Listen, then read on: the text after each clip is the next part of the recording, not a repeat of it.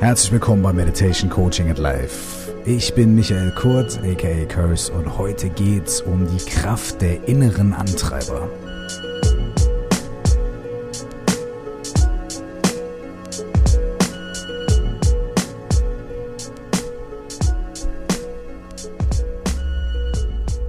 Heute geht es um die inneren Antreiber. Die inneren Antreiber sind eine äh, interessante Komponente in diesem großen Komplex von verschiedenen Dingen, die uns zu dem machen, was wir sind und die dazu führen, dass wir Entscheidungen treffen, wie wir sie treffen und äh, Vorlieben haben, wie wir sie haben oder auch auf eine gewisse Art arbeiten oder uns mit Problemen auseinandersetzen. Ich will dazu gleich ein kleines bisschen mehr erzählen, aber als erstes muss ich mal so eine persönliche Story loswerden, eine kleine persönliche Beichte. Ich hatte früher überhaupt gar keine Ahnung von solchen Sachen wie inneren Antreibern und so weiter und so fort. Ich wusste nur, dass ich 19, 20 Jahre alt war und dabei war, mein allererstes Album aufzunehmen. Das Album heißt Feuerwasser und heutzutage wenn man einige Leute fragt, dann sagen die, oh, ein Klassiker des deutschen Rap. Klar, wenn andere Leute fragst, dann sagen sie, Nö, hat mir noch nie gefallen. Aber unterm Strich ist es schon so, dass ich sehr, sehr froh und sehr dankbar bin und vor allem auch, wenn ihr die Story jetzt hört, werdet ihr wissen, warum, ähm, dass das heutzutage als wirklich zumindest mal ein gutes, sehr gutes ähm, Album angesehen wird. Denn zu der Zeit, als ich das gemacht habe, hatte ich das Gefühl, egal was ich mache, es ist nie gut genug. Kein Song ist gut genug. Kein Songkonzept, kein Hook ist gut genug. Ich habe alle Texte umgeschrieben und umgeschrieben und nochmal umgeschrieben und wieder versucht und so weiter und so fort. Und ich habe alle Leute um mich herum damit komplett wahnsinnig gemacht, weil ich mich nie irgendwie auf irgendein Ergebnis festlegen konnte. Ähm, ich habe an manchen Songs anderthalb Jahre geschrieben und immer wieder verändert und immer wieder verbessert und so weiter und so fort. Und da gibt es zum Beispiel einen Song, ich will jetzt gar nicht verraten, welcher das ist. Ne? Aber da hatte ich einen Beat, der mir wahnsinnig gut gefallen hat, der mich total inspiriert hat. Und habe die erste Strophe darauf geschrieben, quasi mehr oder weniger aus dem Handgelenk. Ja? Ich weiß nicht mehr, ob es jetzt äh, eine Stunde gedauert hat oder zwei oder eine halbe Stunde oder so, aber die erste Strophe ist ziemlich aus dem Handgelenk geschüttelt.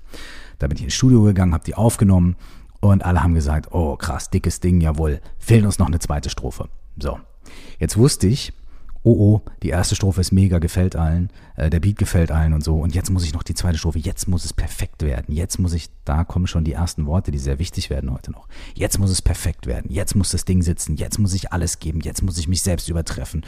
Und das hat dann eineinhalb Jahre gedauert.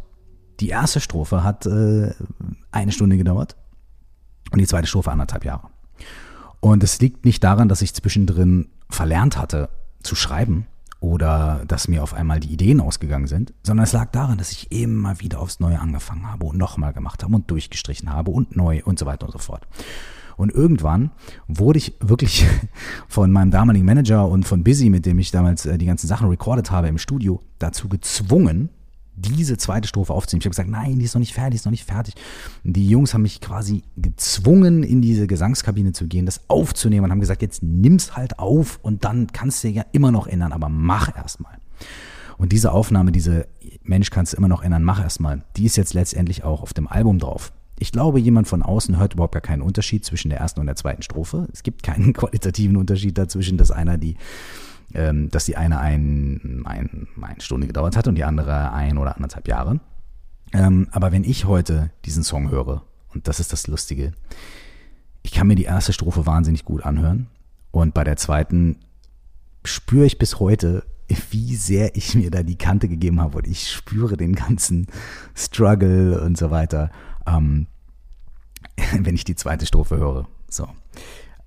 Ich habe schon damals irgendwie, oder ich weiß heute natürlich irgendwie, was da drin gesteckt hat, eine große Unsicherheit und so weiter, aber auch ein gewisser innerer Antreiber. Und dieser innere Antreiber ähm, und auch noch andere auf die möchte ich jetzt ein bisschen eingehen. Vielleicht kennt ihr solche Situationen, ihr äh, trefft Entscheidungen, ihr macht bestimmte Sachen oder ihr arbeitet auf eine bestimmte Weise, setzt euch mit Projekten auseinander oder Schulaufgaben oder Uniaufgaben oder was auch immer ihr machen müsst, auf eine bestimmte Art und Weise oder ihr interagiert mit eurem Team äh, auf eine bestimmte Art und Weise. Meistens läuft es smooth.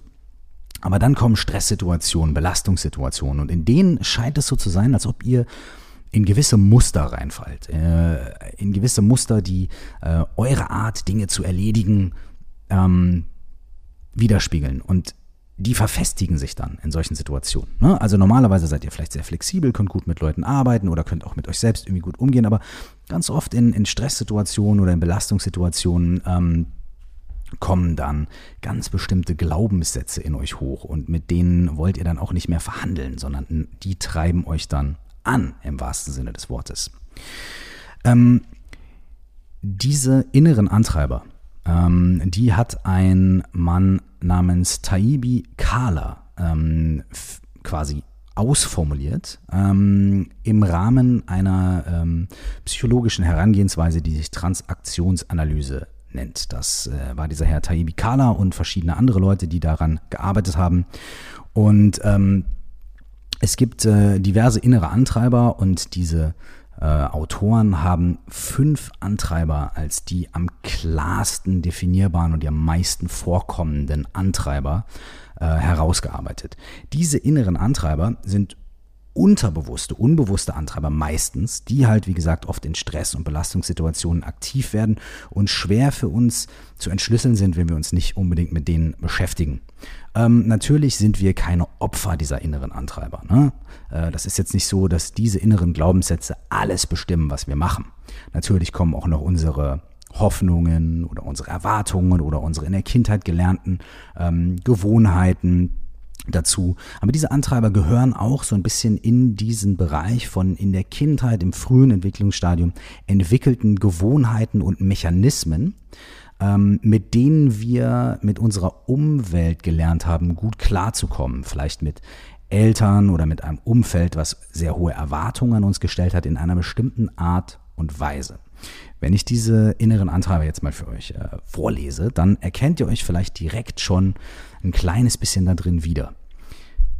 Diese Antreiber sind sei stark, sei perfekt, mach es allen recht, also sei gefällig, beeil dich und streng dich an. Ja.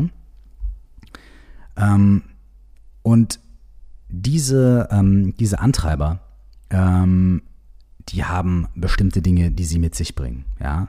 Wenn ich zum Beispiel sage, sei stark, dann schwingt da in vielen Situationen mit, ich komme alleine zurecht, ich bin immer aufs Schlimmste gefasst, äh, wie es in mir drin aussieht, das zeige ich niemandem, ich zeige keine Gefühle, mich erschüttert nicht so leicht, äh, ich beiß die Zähne zusammen, ich bewahre immer die Haltung. Ja?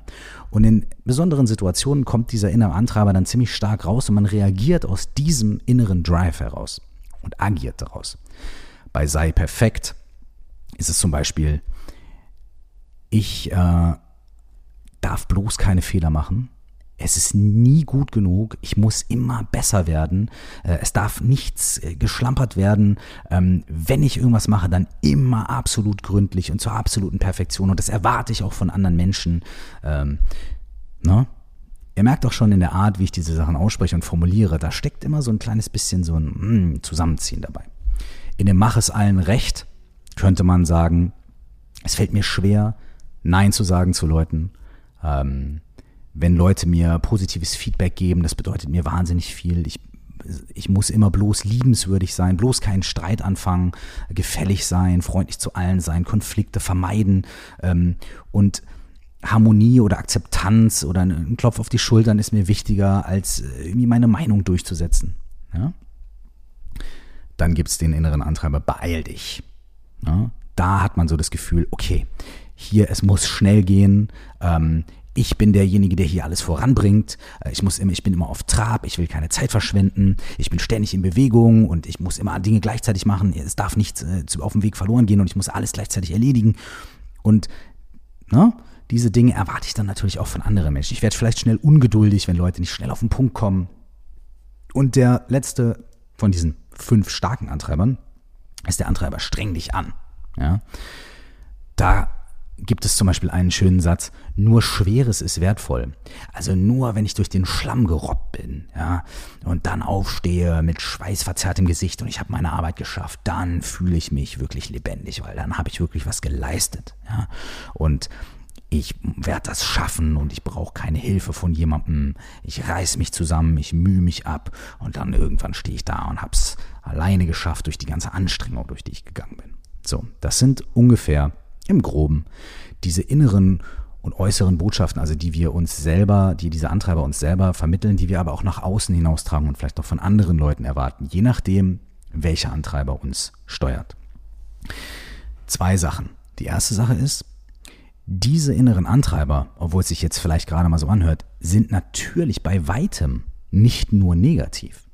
Denn diese inneren Antreiber, die haben uns ja auch dahin gebracht, wo wir uns heute befinden. Also eigentlich sind es positive Dinge. Ne? Eigentlich führen die dazu, dass wir positive Arbeit machen, dass wir positive Ergebnisse erzielen, weil wir eben uns zusammenreißen können, weil wir sehr pünktlich sind, weil wir immer die Sachen vor der Frist erledigen oder weil wir alles sehr, sehr bis ins Detail perfekt machen und so weiter. Das heißt, es sind sehr viele positive Aspekte da drin, die uns geholfen haben und die uns zu dem Punkt gebracht haben, wo wir heute sind im positiven Sinne. Auf der anderen Seite ist es aber so, dass vor allem, wenn wir diese inneren Antreiber nicht wirklich erkennen und uns von denen diktieren lassen, dass wir schnell in so eine zu viel des Guten Situation kommen. Ja, zu viel Perfektionismus, wie eben in der Story bei diesem einen Song auf meinem ersten Album, ist dann kontraproduktiv. Denn zu viel Perfektionismus führt in diesem Fall dann dazu, dass man halt viel zu viel Zeit braucht, dass man nicht zum Ergebnis kommt, dass man nicht damit äh, zufrieden ist, auch mal einen Zwischenstand jemandem zu zeigen und so weiter. Und das kann sich dann auch negativ auswirken. Das heißt, diese inneren Antreiber, wirken so lange zu, für uns positiv, wie sie nicht zu stark werden oder wie sie nicht überhand nehmen. Und das tun sie, wie eben schon geäußert, halt oft in Stresssituationen oder in Situationen, in denen wir uns sehr unter Druck gesetzt fühlen oder in denen wir unruhig, nervös und so weiter werden. Und dann kommen die raus.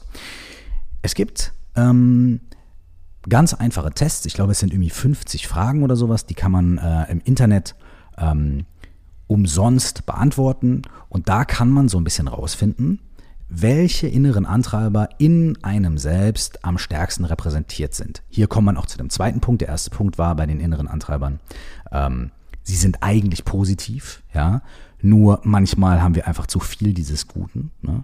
Und der zweite Punkt ist, äh, viele von uns haben äh, alle diese Antreiber ähm, und zu verschiedenen Zeiten verschieden ausgeprägt. Ne?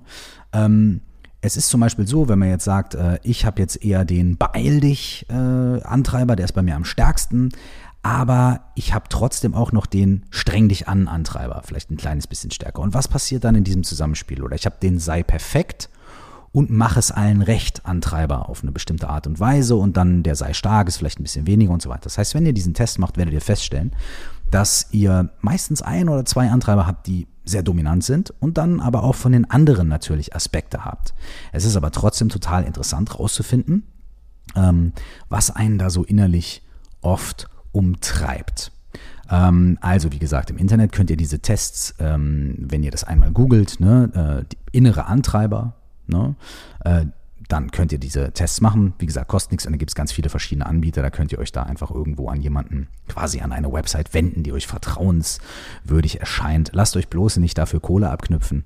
Ähm, müsst ihr nicht machen. Ne? Googelt so lange, bis ihr was findet, was for free ist. Das funktioniert genauso gut. Dann habt ihr so einen kleinen Überblick darüber, äh, über diese Komponente äh, von dem, was euch umtreibt und was innerlich in euch vorgeht. Ne? Diese innere Antreiberkomponente. Jetzt ist die Frage, was machen wir damit? Ja, jetzt wissen wir meinetwegen, ähm, okay, ich habe jetzt diesen inneren Antreiber, ähm, sei perfekt. Wenn wir jetzt mal bei der Perfektion bleiben und bei dieser, äh, bei diesem Ding bleiben, ähm, äh, was ich bei meinem Feuerwasseralbum hatte. Ja, ähm, dann kann man ein bisschen gucken und kann man sagen, okay, was bedeutet es denn eigentlich? Ne? Es bedeutet, ähm, dass man vielleicht ähm, wie gesagt, Schwierigkeiten mit Zeiten hat, Schwierigkeiten mit Deadlines hat, weil man immer das Gefühl hat, ähm, es ist nicht gut genug. Es kann sein, dass man sich selbst dadurch extrem unter Druck setzt, dass man wahnsinnig gute Arbeit abgeliefert hat, aber immer noch denkt, ich bin nicht fertig, es muss noch was passieren, es muss noch besser, ähm, es ist noch nicht perfekt. Ah, und dann sich auch überlegen, wenn ich was mache, dann muss es auch wirklich dem absoluten Maximum entsprechen. Ähm, man kann sich ein bisschen verhärten, man kann ein bisschen verstarren. Ähm, man kann sogar auch Kritik oder Ergänzungen und so weiter immer vorwegnehmen. Ne? Das heißt, man kann so eine innere Stimme haben, die einem immer sagt, ja, wenn du das jetzt so machst, dann wird nachher vielleicht der und der oder die und die sagen, ja, das kann man auch so machen oder diese Person wird es so und so sagen oder diese und jene Gruppe wird es so und so bewerten. Man versucht dann in seiner Arbeit auch schon immer direkt vorwegzunehmen, was irgendwelche Leute eventuell einem sagen wollen oder einem sagen werden. Man versucht zu antizipieren, was für negatives Feedback kommen wird und wird dann vielleicht äh, auch seinen eigenen inneren Kern oder die eigene Idee, die man bei einer Sache hatte, vielleicht immer so ein bisschen verlieren oder kompromittieren, weil man auch vorauseilend versucht, es anderen Leuten recht zu machen. Da kommt auch schon wieder so ein bisschen dieses äh, Mach es jedem recht, sei gefällig mit rein. Ja? Ähm, man kann sich aber auch insofern mit diesem inneren Antreiber sabotieren, indem man Projekte gar nicht erst wirklich anfängt, mh, hm, weil man sagt, äh, ich werde sowieso, ich werde das, ich werde das sowieso, ja, mein Anspruch ist so hoch, ich weiß gar nicht, wo ich anfangen soll. Denn wenn ich den ersten, bevor ich den ersten Schritt mache, habe ich schon das Gefühl, es muss perfekt sein. Ich muss also quasi schon das Ende komplett vor meinem geistigen Auge visualisiert haben, bevor ich überhaupt den ersten Schritt mache. Bei anderen Menschen, mit denen man kommuniziert, mit denen man zusammenarbeitet, entsteht vielleicht der Eindruck, ey, die Anforderung, die diese Person an mich stellt oder die Anforderung, die diese Person an meine Arbeit stellt, die ist so immens, da fühle ich mich auch von Anfang an unter Druck gesetzt. Ähm, das werde ich sowieso nie schaffen. Uiuiuiui.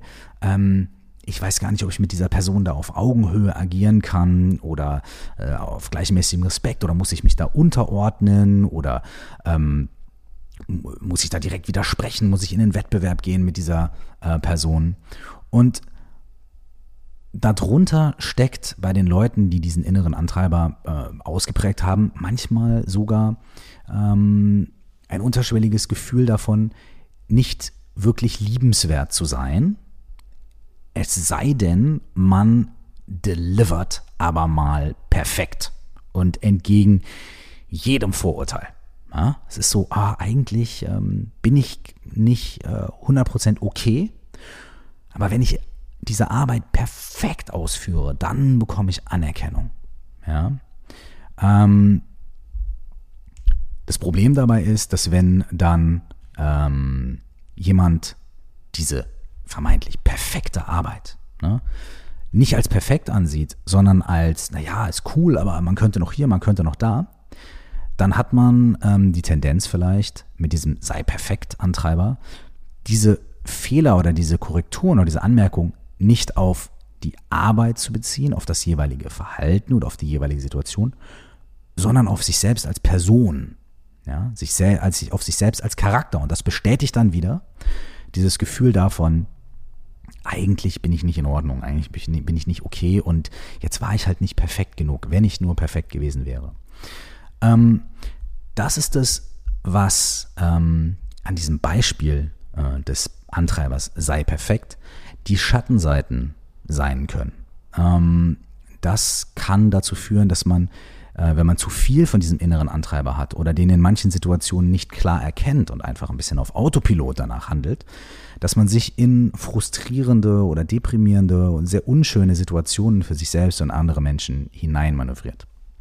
Jetzt ist es so, dass es ähm, für all diese inneren Antreiber bestimmte Botschaften gibt, die man sich ähm, sagen kann oder mit denen man arbeiten kann, die man kontemplieren kann, wo man vielleicht auch, wenn man auf eine gewisse Weise Meditationspraxis hat, auch mal damit meditativ arbeiten kann und gucken kann, was da passiert, ähm, so dass man diese inneren Antreiber ähm, ein bisschen beruhigen kann und vielleicht durch etwas positiv formuliertere Nachrichten ähm, ersetzen kann oder denen positive, diesen ne, äh, wenn man zum Beispiel sagt, sei stark, ne? niemand darf mitbekommen, wenn ich schwach oder ratlos bin. Ja? Und ich muss immer stark sein. Da könnte man zum Beispiel als positive Botschaft dem zur Seite stellen, ich darf offen sein und ich darf mich zeigen. Denn wenn ich Gefühle zeige, bin ich stark.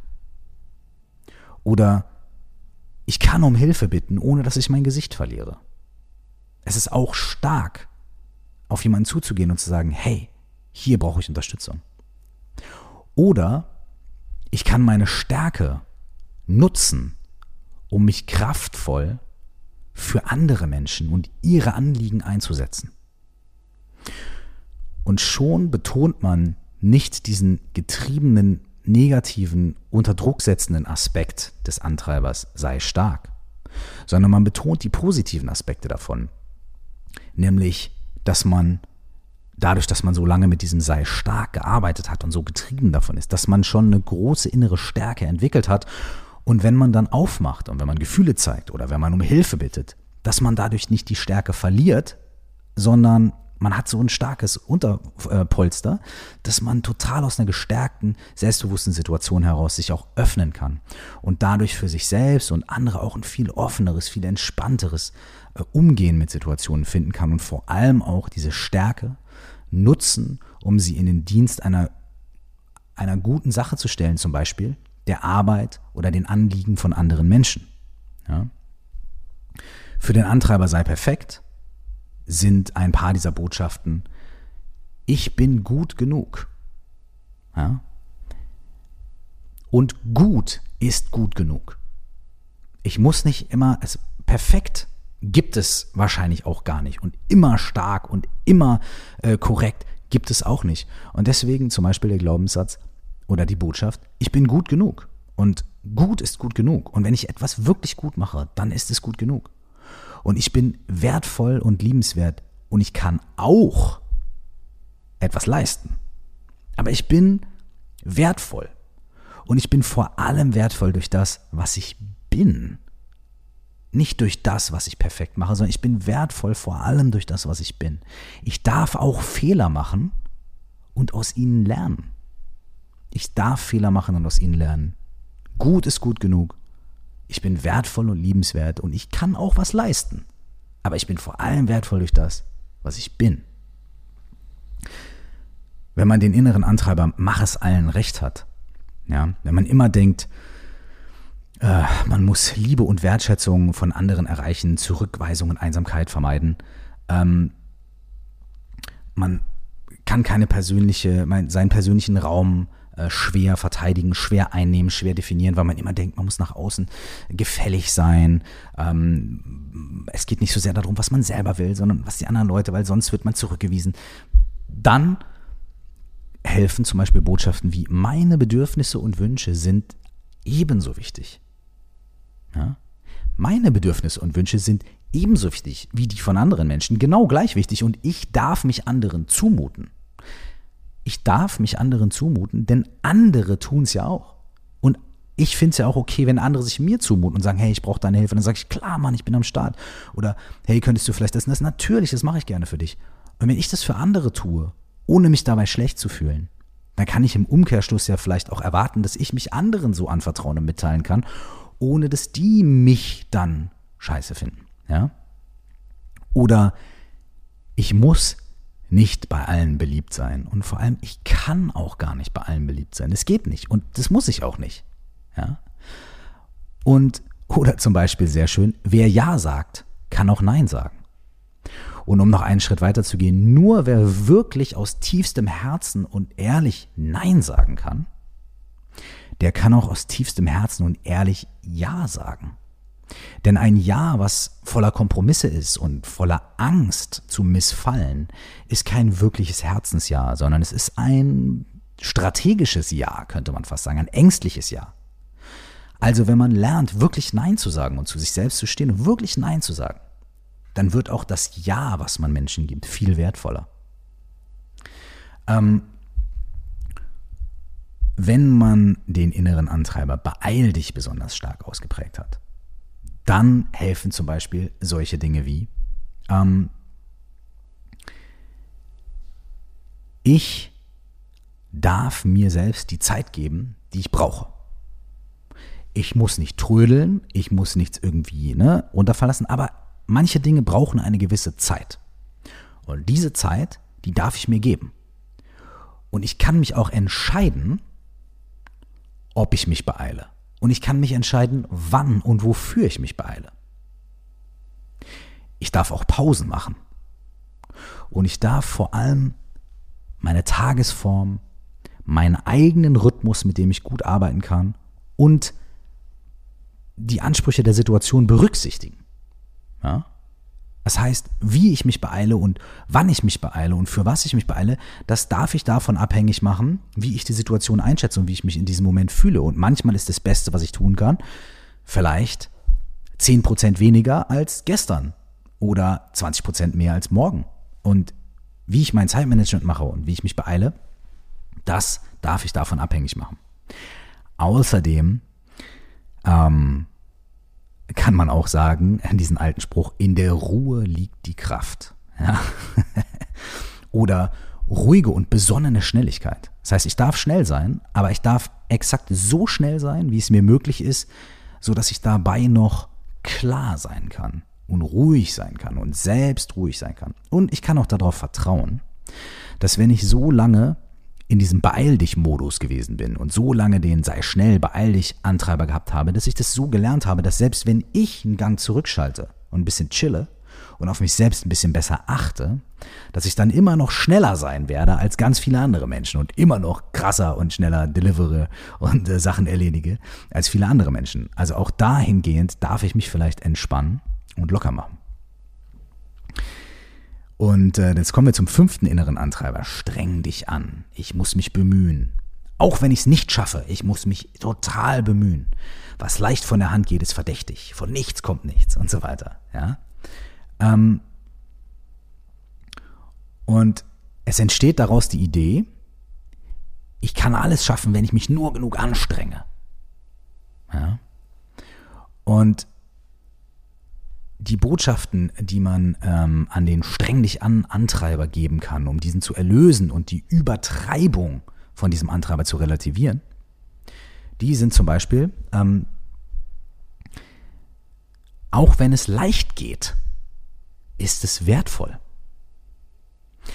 Manchmal funktionieren Sachen einfach. Manchmal ist man im Flow. Manchmal passt halt was und das muss einem nicht suspekt vorkommen. Da muss man nicht denken, oh, oh, oh, oh, oh, oh, oh, Vorsicht, Alarmglocke, das ist jetzt aber hier mies, das kann gar nicht so sein, sondern manchmal funktionieren Sachen einfach leicht und einfach und auch dann hat es Wert und ist sehr wertvoll. Und ich darf an meiner Arbeit auch Spaß haben. Es ist auch ein großer Faktor, denn manche Dinge macht man ja nicht nur, um irgendwann ein wahnsinniges Ergebnis zu erzielen, sondern man macht sie auch, weil man Spaß hat. Ja? Und man darf an der Arbeit auch Spaß haben. Oder der, ähm, die Botschaft, ich darf etwas mit Gelassenheit tun und vollenden. Ich darf mich immer wieder auch entspannen und die einzelnen Fortschritte auf dem Weg genießen. Das heißt, ich darf Bergfest feiern, ja, irgendwie so, ah, wir sind halb durch, okay, cool, lass mal Bier trinken, ja, oder hey, ich gehe mal kurz einen Schritt zurück und guck mal drauf, okay, ich habe schon was erreicht, ne? Und da kann ich mich auch mal ganz kurz entspannen und mich auch mal locker machen und das auch mal feiern und das genießen. Und, was auch sehr spannend ist, ich darf Vereinbarungen über realistische Ziele treffen.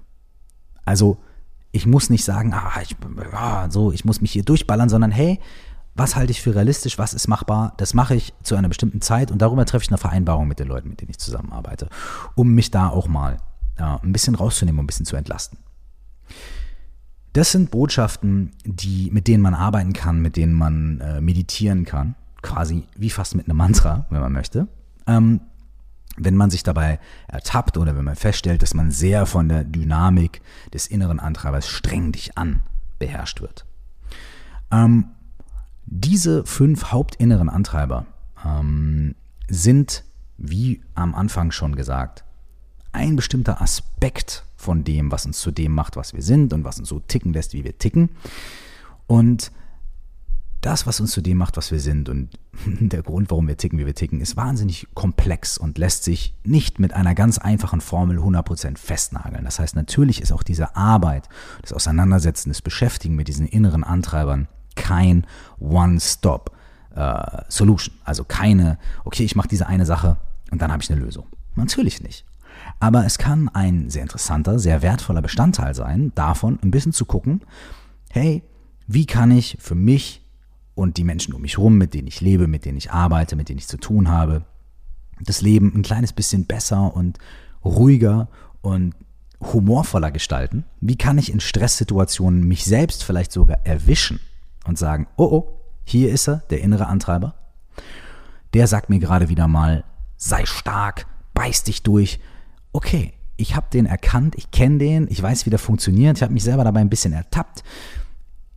Ich kann den ein bisschen entspannen. Und wie kann ich den entspannen? Zack, zack, zack. Ich google nochmal oder ich habe es mir vielleicht irgendwo aufgeschrieben. Was sind diese Botschaften, die ich mir selbst sagen kann? Und wie kann ich mit denen arbeiten in der jetzigen Situation? Und das dauert dann vielleicht fünf Minuten oder zehn oder man nimmt sich mal eine halbe Stunde. Und man kann dadurch Entspannung reinbringen. Und man kann vor allem immer wieder darauf zurückkommen, dass man sagt, hey, dieser innere Antreiber, der soll eigentlich was Positives sein. Der soll mir helfen. Der soll mich für bestimmte Dinge stützen und fit machen. Und er soll mir bestimmte Tools und Fähigkeiten in die Hand geben. Und solange der das macht, dieser innere Antreiber, ist der mega. Und dann nutze ich den und da gehe ich mit dem. Aber in dem Moment, in dem er übertreibt, zu viel des Guten macht, in dem Moment kann ich ihn ein kleines bisschen in ein anderes Licht rücken und in eine gewisse Relation setzen. Wenn ihr euch dafür interessiert, was vielleicht äh, zur Zeit oder auch über euer Leben verteilt, so euer dominanter innerer Antreiber ist oder wie das so bei euch aussieht, wenn ihr euch noch nicht in einer dieser Sachen ganz krass wiedergefunden habt oder wenn ihr einfach nochmal nachchecken wollt, wie anfangs erwähnt, es gibt viele Möglichkeiten im Internet, diese Tests zu machen. Es gibt auch sicherlich Bücher und Literatur noch weitergehend dazu, die ihr lesen könnt. Unter anderem natürlich von dem Herrn Taibi Kala, der die Transaktionsanalyse ähm, begründet hat und äh, dort oder einer der Leute, die mit der Transaktionsanalyse äh, maßgeblich gearbeitet haben und sie maßgeblich mitgeprägt haben. Ähm, ich habe mich auf äh, Literatur dort bezogen, aber auch zum Beispiel auf äh, ein, zwei verschiedene Skripte hier, die ich gefunden habe. Denn natürlich konnte ich auch die äh, ganzen Botschaften und so weiter nicht auswendig. Das heißt an dieser Stelle auch nochmal einen vielen Dank an äh, ähm, die schönen Quellen, die ich zu Rate ziehen durfte für diese Sendung hier. Und zu guter Letzt möchte ich mit einer kleinen Anekdote enden. Wieder mal, glaube ich, so eine sei perfekt Geschichte, die nicht von mir stammt, sondern von jemandem, der den meisten von euch vielleicht bekannt ist, nämlich von Kafka, dem Autoren. Es gibt da eine schöne Geschichte. Wie wahr sie ist, werden wir wahrscheinlich nie rausfinden können, aber ich finde, sie ist ein schönes, anschauliches Beispiel für die Arbeit der inneren Antreiber. Ja, und auch, wie man sie ein bisschen austricksen kann. So. Und zwar bei Kafka scheint es so gewesen zu sein, dass er niemals zufrieden war mit irgendwas, was er geschrieben hat. Er hat immer das Gefühl gehabt, es handelt sich hier um ein Manuskript. Es handelt sich hier um eine unfertige Version von dem, was ich eigentlich machen will. Und das darf nicht raus, das darf nicht an meinen Verleger, das darf nicht als Buch veröffentlicht werden. Nein, nein, nein. Und die Legende besagt, dass er einen sehr guten Kumpel hatte, sein bester Freund, der sich dann regelmäßig mehr oder weniger selber eingeladen hat, um ein Gläschen Wein zu trinken. Und er ist dann bei Kafka aufgetaucht, da haben sie geredet und schwadroniert über das Leben und haben was getrunken. Und dann gab es irgendwelche Momente, in denen Kafka entweder dann so betrunken war, dass er eingeschlafen ist, oder er musste auf Toilette oder keine Ahnung. Und dann ist dieser gute, gewissenhafte Freund einfach losgegangen in Kafkas Arbeitszimmer und hat sich die ganzen Manuskripte angeguckt und hat gesehen, aha, wie viel hat er hier geschrieben, wie viel hat er da geschrieben, wie weit ist er bei diesem Buch oder bei dem, wo er jetzt gerade dran arbeitet und so weiter und so fort. Und immer wenn er das Gefühl hatte, na, nach dem, was Kafka mir so erzählt hat, er kannte ihn ja sehr gut, es war sein bester Freund, und nach dem, was ich hier so lese, ne, auf diesen Manuskripten, ich glaube, der Dude ist jetzt langsam mal fertig mit dem Buch hier. Ja? Das Schloss, das liest sich jetzt schon mal so, als wäre das durch. Dann hat er die Manuskripte geklaut. Der hat diese Manuskripte einfach zack entwendet und ist damit los und hat die zu dem Verleger von Kafka gebracht. Zumindest so, dass die diese Manuskripte mal durchlesen konnten, vielleicht nicht gleich veröffentlichen konnten, aber zumindest schon mal einen gewissen Stand hatten und dann damit arbeiten konnten. Ich finde, man spürt hier den inneren Antreiber, sei perfekt oder du musst es allen recht machen, ganz, ganz, ganz stark und wie sehr der sogar einen Menschen wie Kafka, den wir heute als einen der krassesten Autoren der Geschichte der Literatur verehren, der so einzigartig war, ja, so einzigartig geschrieben hat, dass so ein Typ zu Hause sitzt und mit allem, was wir heute lesen, überhaupt nicht zufrieden gewesen ist. Und da er vielleicht seinen inneren Antreiber noch nicht so erkannt hat und mit dem noch nicht so gut arbeiten konnte, hat er einen guten Freund gehabt, der das für ihn erledigt hat. Großes Glück, denn sonst, wer weiß, vielleicht wäre Kafka in Armut und in äh, ja, unbedeutend, unbedeutend, wie nennt man das? Unbedeutsamkeit? Ich weiß es nicht. Oh, es ist auch ein dummes Wort, Unbedeutsamkeit. Also es gibt keinen Menschen, der nicht bedeutsam ist. Auf jeden Fall wäre er nicht, hätte, hätte ich spreche mal in Hip-Hop-Terms, ja, er wäre nicht Fame gewesen. Kafka wäre gestorben, broke und ohne Fame, wenn er nicht seinen Homie gehabt hätte, der ihm die Manuskripte entrissen hätte. Und an dieser Stelle möchte ich noch zu aller, allerletzt ähm, mit einem Gedicht schließen, meine Damen und Herren, wo wir schon bei Literatur sind. Äh, keine Angst, das Gedicht ist auf Englisch, ich lese es auch nicht komplett vor, ähm, sondern es geht mir nur um das Ende. Es geht dort um ähm, Perfektion. Und das Gedicht heißt Perfection will do you in. Und ähm, es ist geschrieben von einem Herrn namens Killian McDonald, äh, der äh, Priester war und ähm, irgendwann dieses Gedicht geschrieben hat. Perfection, Perfection. Entschuldigung, was heißt Perfection, Perfection. Und er sagt am Anfang, mir reicht's mit Perfektion. Ich habe meine Koffer gepackt, ich bin raus. Weg. Ja. Dann geht es etwas weiter und er sagt am Ende, ey, ich steige aus aus der Nummer, vergiss es. Und dann schließt er damit, ich übersetze es jetzt mal frei, dass er sagt, ich hätte ja die Zeichen lesen können. Selbst die perfekt gemeißelte Form von Michelangelos strahlendem David schielt. Die Venus de Milo hat keine Arme. Und die Liberty Bell hat einen großen Riss. Die Dinge, die wir als großartig und wahnsinnig und perfekt bezeichnen, sind, wenn man sie genau anguckt, überhaupt nicht perfekt. Wir müssen nicht perfekt sein, wir können versuchen, wir dürfen danach streben, perfekt zu sein. Wir müssen das nicht sein. Es ist auch okay, wenn wir weniger haben. Wir müssen nicht immer stark sein. Wir können gestärkt auftreten, aber wir dürfen auch um Hilfe fragen. Wir müssen uns nicht immer beeilen. Wir können uns auch die Zeit nehmen, die wir brauchen, um Dinge gut und vernünftig und für uns in einer positiven Art und Weise zu erledigen. Wir müssen es nicht allen recht machen, denn es geht gar nicht. Wenn wir einen roten Pullover tragen, sagen drei Leute, ah, cool, roter Pullover. Und drei Leute sagen, boah, roter Pullover geht gar nicht. Wir müssen es nicht allen recht machen. Und wir dürfen auch Dinge genießen, die nicht anstrengend sind. Wir müssen uns nicht immer durchbeißen. Wir dürfen auch mal chillen und uns relaxen und einen tiefen Atemzug nehmen. In diesem Sinne wünsche ich euch einen relaxten, perfekt unperfekten, entspannten Tag und Woche und Monat. und Jahr und Rest eures Lebens. Ich hoffe aber, dass wir uns bald wieder hören. Nächste Woche wieder beim nächsten Podcast. Super nice, dass ihr da gewesen seid. Mein Name ist Curse oder eben bürgerlich Michael Kurt. Auch wenn dieser Podcast nicht perfekt war. Ich hoffe, ihr hattet Spaß. Bis zum nächsten Mal. Nur das Allerbeste.